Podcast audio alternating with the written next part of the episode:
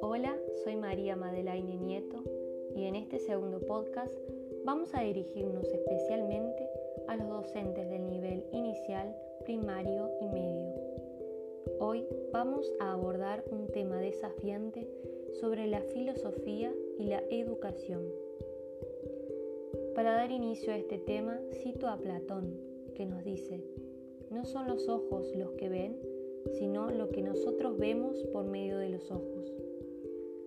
Platón crea el mito de la caverna para mostrar en sentido figurativo que nos encontramos encadenados dentro de una caverna desde que nacemos y cómo las sombras que vemos reflejadas en la pared componen aquello que consideramos real. En mi opinión, lo que consiste salir de tal caverna es la reflexión, porque hoy se ha convertido en una de las habilidades fundamentales para el ser humano, por tanto, un ámbito relevante para nuestra formación. Pichardo Farfán se plantea que la experiencia reflexiva es la vía de acceso a la elaboración del conocimiento. Se propone el concepto de experiencia vital para referirse al conjunto de vínculos con gran significado afectivo que caracterizan a cada persona en su relación con el mundo. Entonces, como docente nos planteamos, ¿cómo y por qué podemos salir de la caverna? La experiencia representa una noción primordial para dar sustento a la explicación sobre la forma en cómo se adquiere el conocimiento. Además, funda la revisión constante de las ideas. Es un movimiento del pensamiento. Estas exploraciones son esenciales para identificar cómo la experiencia y el conocimiento convergen en el educador al ser crítico de la labor educativa. La reflexión se ha convertido en una de las habilidades fundamentales de un profesor y por tanto un ámbito destacado para su formación. Se plantea que la experiencia reflexiva es la vía de acceso a la elaboración del conocimiento. Una experiencia racionalizada debe insertarse en un juego de pensamientos múltiples.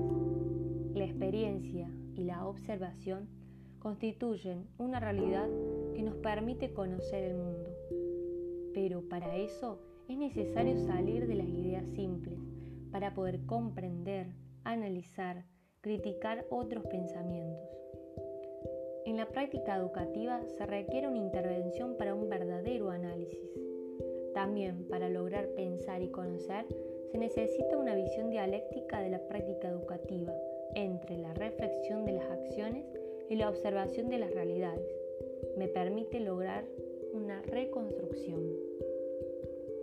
Cuando nosotros decimos filosofía en la escuela, filosofía en la familia o vincularnos nuevamente con la filosofía, tiene que ver con el ejercicio, la praxis, con la práctica filosófica, que es esta disposición a hacernos preguntas.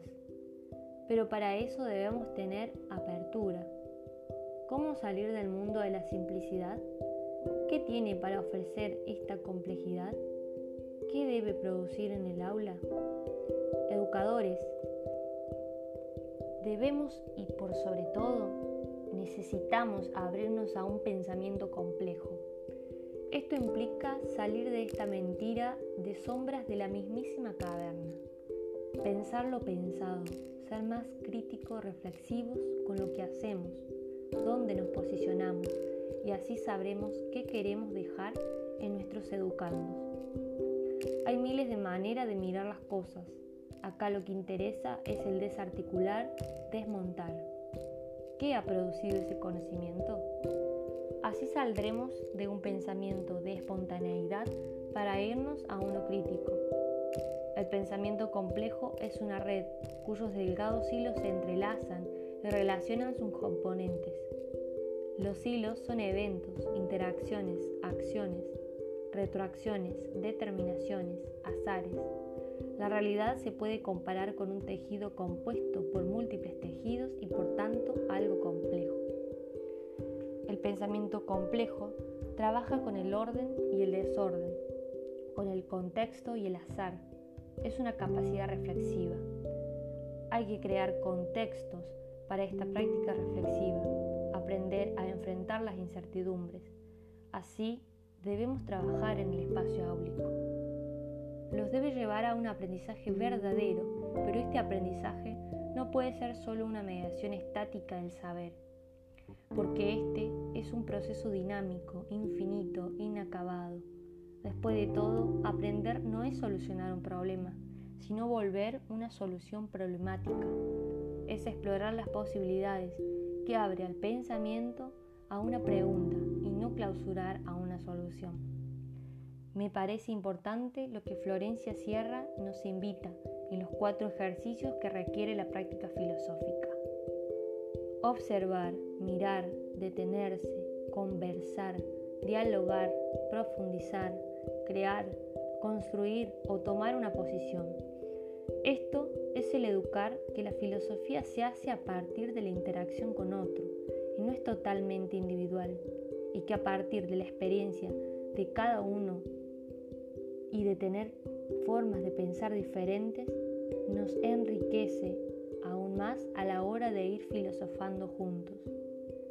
Nos encontramos encadenados, mirando solo adelante. Salir es dejar de mirar lo que está enfrente y buscar nuevos horizontes como seres pensantes de una nueva era, para así poder revolucionar en conjunto. Entonces, para concluir nos pregunto, ¿qué vemos realmente por medio de los ojos?